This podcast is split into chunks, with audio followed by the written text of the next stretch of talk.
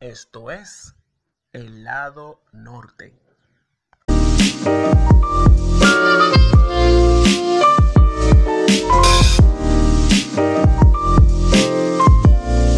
Señores, buenos días, buenas tardes, buenas noches. Dios les bendiga. Bienvenidos a este nuevo episodio de El lado norte podcast. Soy José Alberto, muchísimo honor contar con el favor de su sintonía hoy en nuestro episodio 32.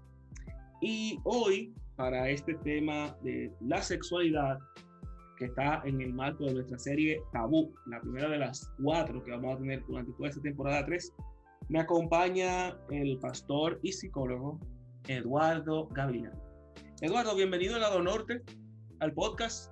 Muchísimas gracias, José Alberto, por la bienvenida y también agradecer a todos los que nos están escuchando o nos van a escuchar luego de que esto sea publicado. Es, es un honor.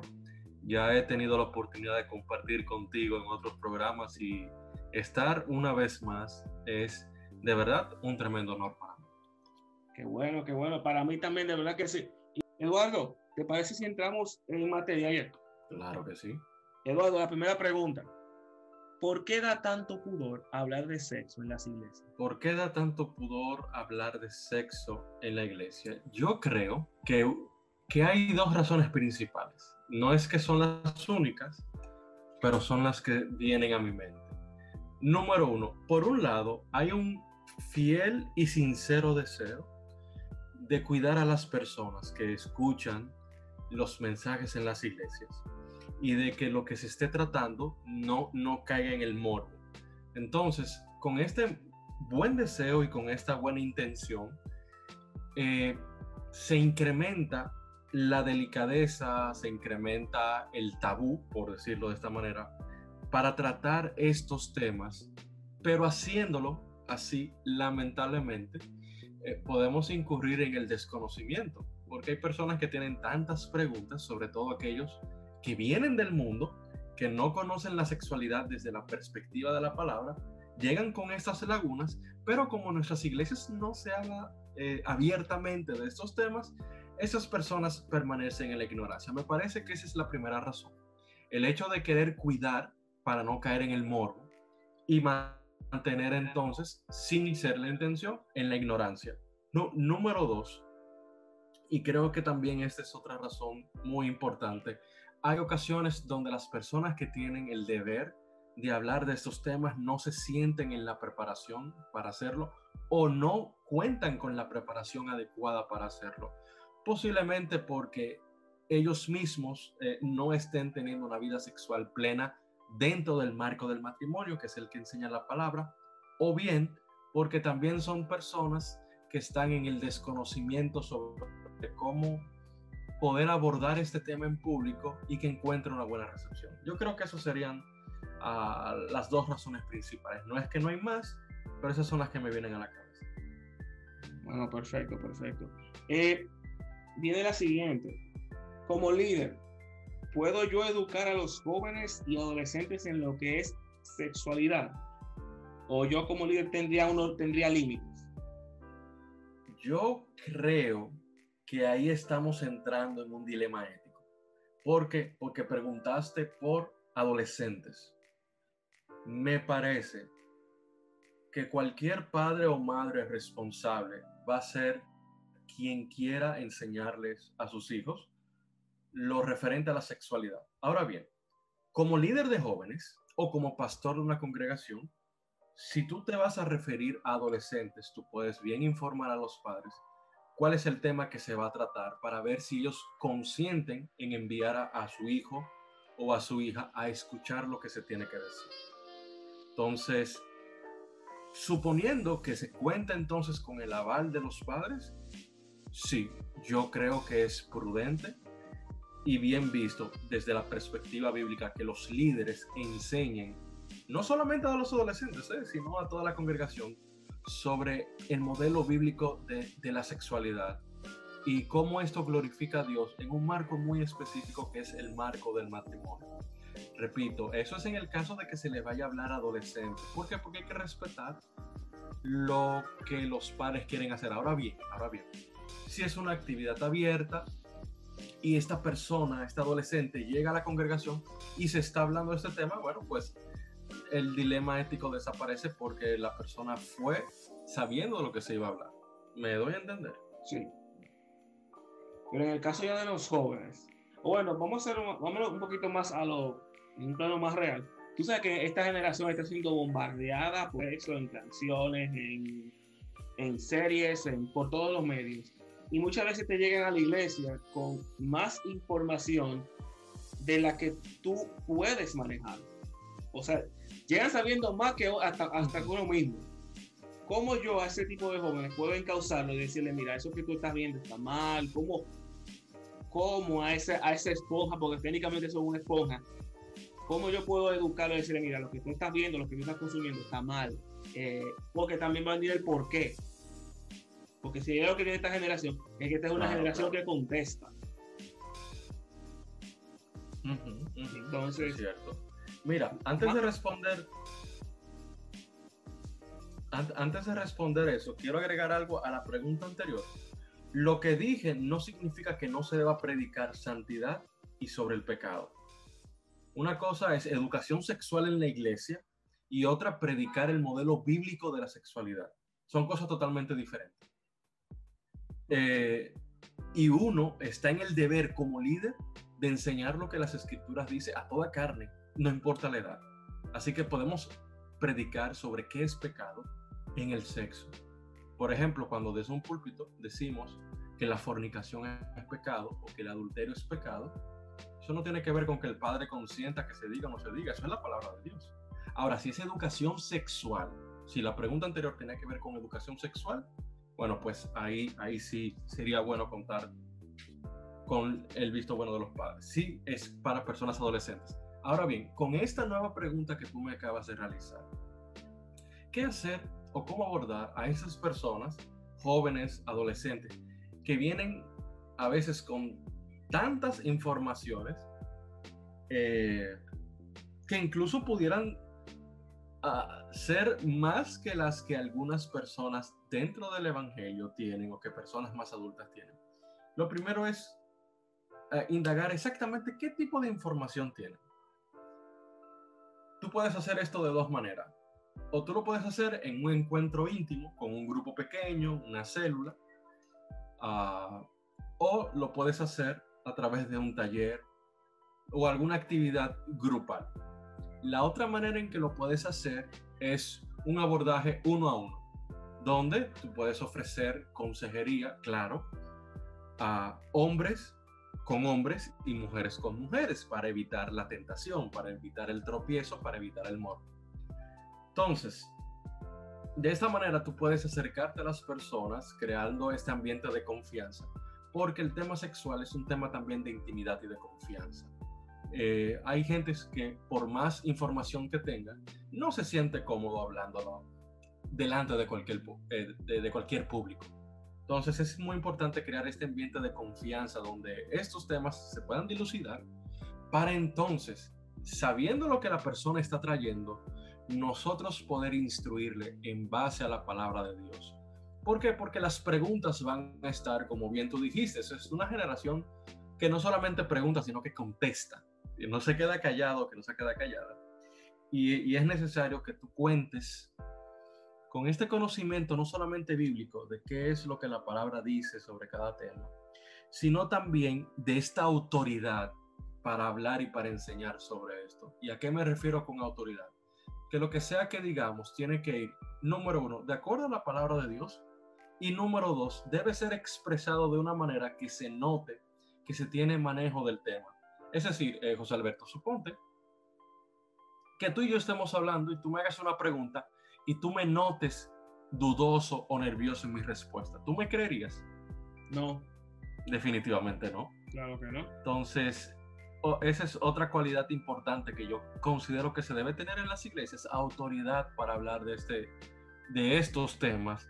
Y tercero, llevar las personas a la palabra de Dios, porque muchas veces las dudas que tienen están respondidas en, en la palabra de Dios, Simplemente estas personas no conocen la palabra de Dios y vienen a veces con informaciones que son falsas. Por ejemplo, las relaciones sexuales y las experiencias sexuales que se ven en la pornografía distan de la realidad. Porque la persona que consume pornografía por un momento olvida que está viendo actores y actrices a actuar de una manera, representar de una manera el acto sexual. Y muchas veces esto va creando estas falsas expectativas de, de qué encontrar, de qué esperar en la intimidad y cuál es el marco correcto de, en, el cual esto se debe de desenvolver, que es el marco del matrimonio.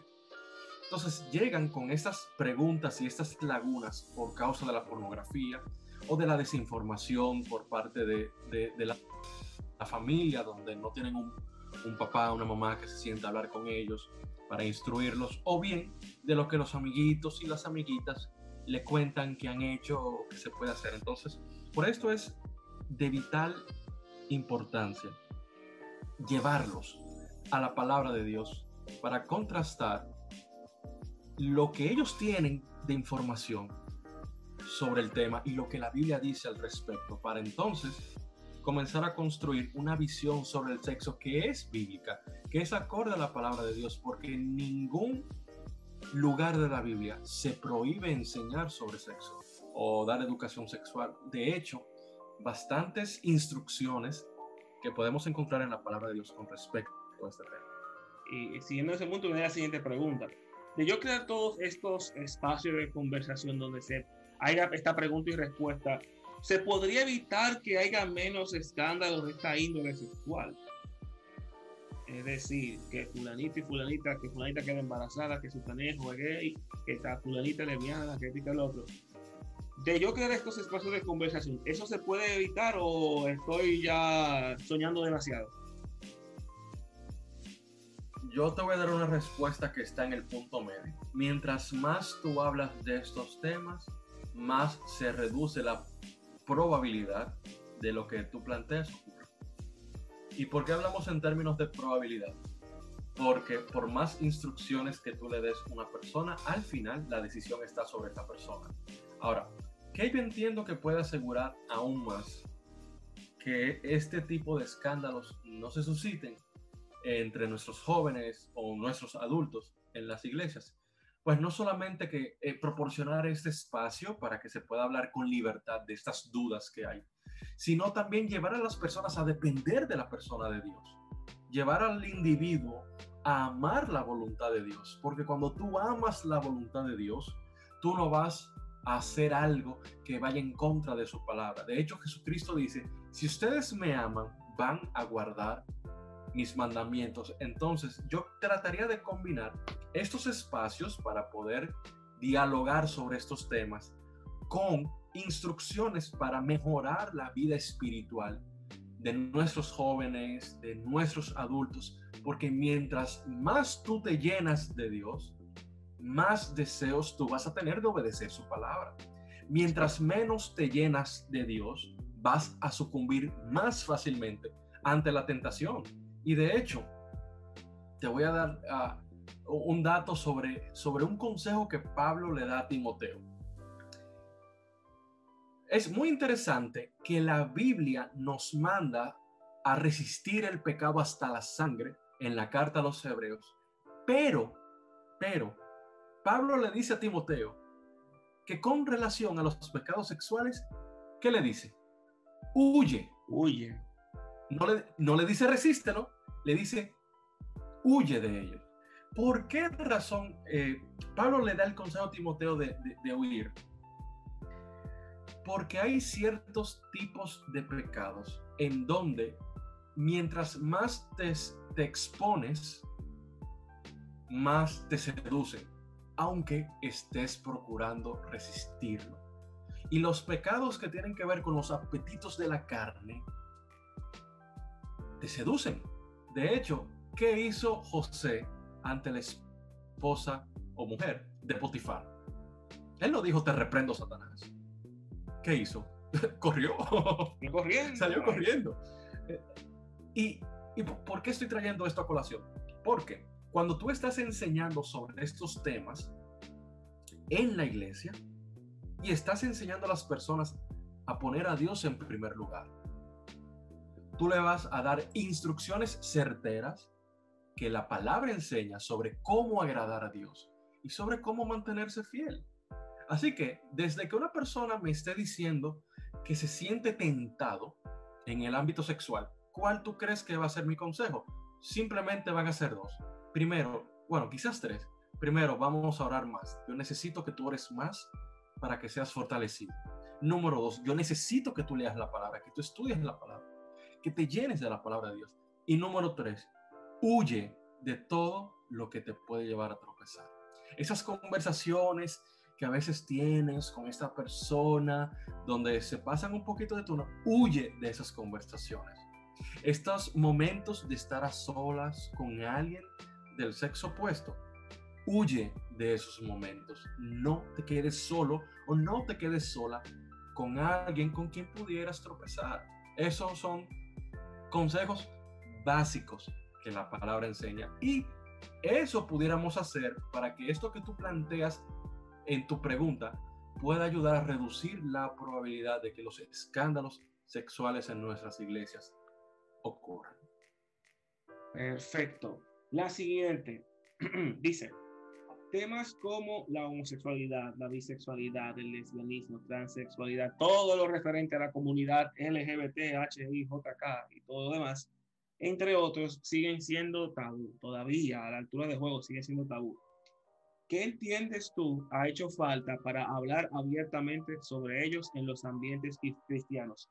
Y cuando me refiero a hablar abiertamente en los ambientes cristianos, me refiero a que no, no, no nos quedemos en el solamente eso es pecado y punto.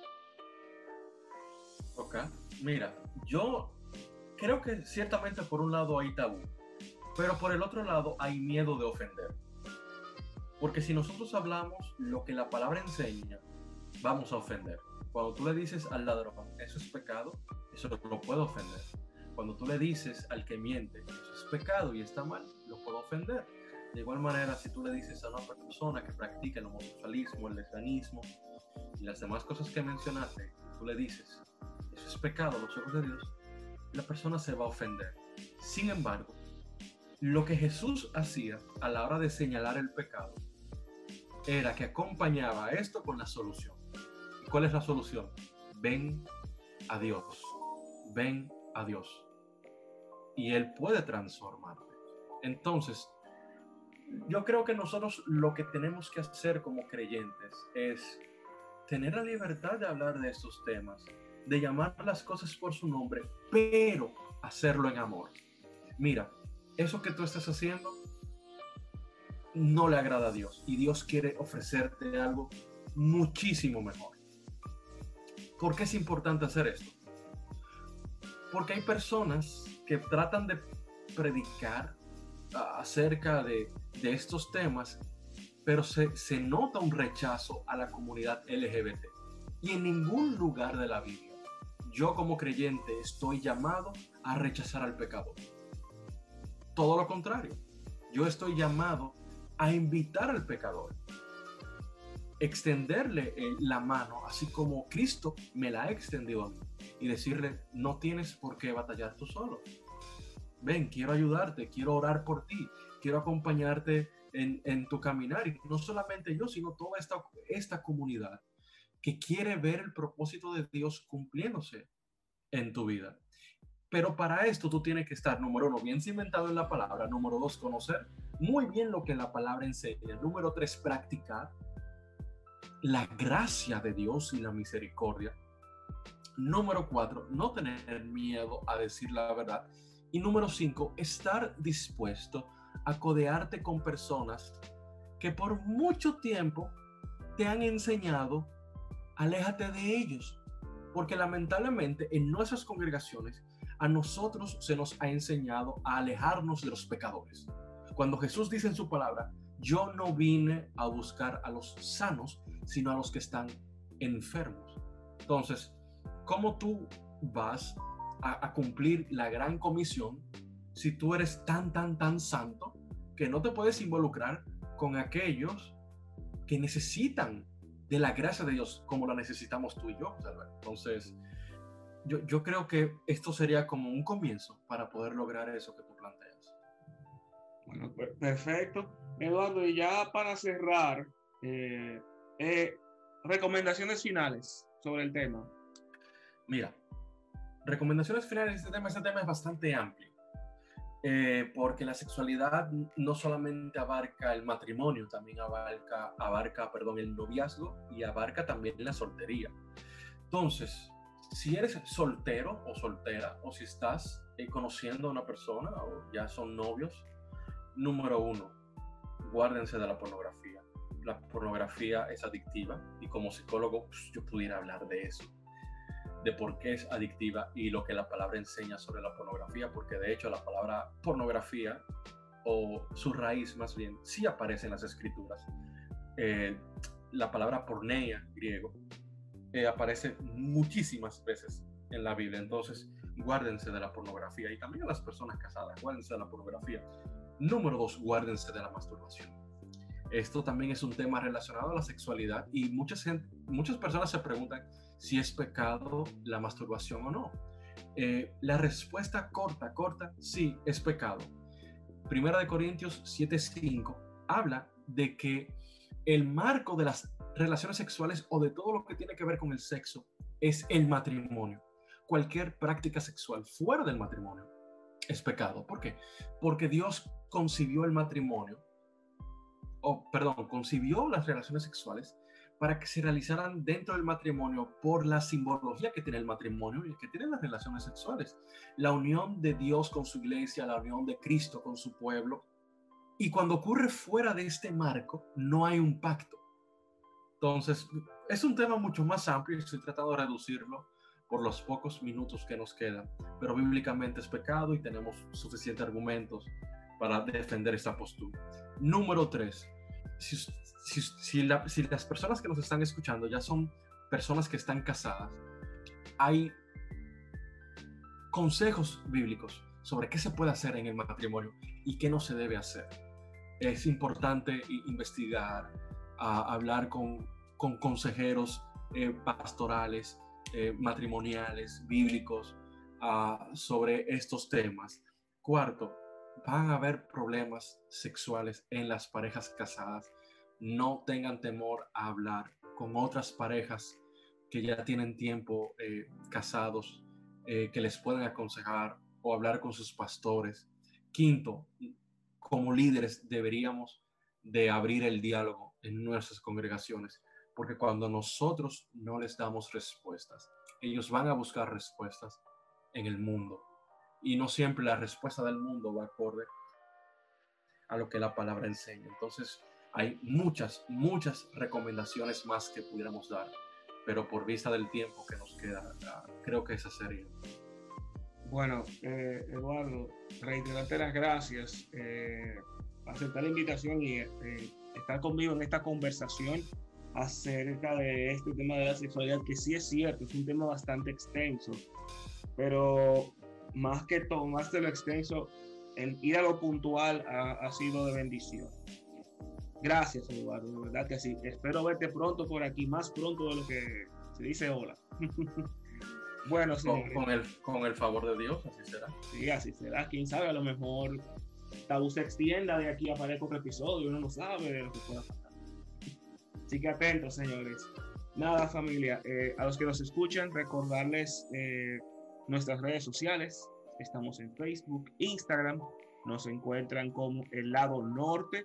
Estamos también en Spotify, en Anchor, Google Podcast. Estamos también en YouTube. Pueden disfrutar todo nuestro contenido, no solo de esta serie, sino también de la conversación y los episodios de las temporadas previas. Y bueno, señores, eh, nuestro correo electrónico, el lado norte rd arroba gmail.com. Y bueno, para mí ha sido un grandísimo honor estar con ustedes en este episodio número 32 de esto que se llama, de, esta serie llamada Tabú, con este tema que, que fue la sexualidad. Señores, nos escuchamos la próxima semana. Dios les bendiga. Bye.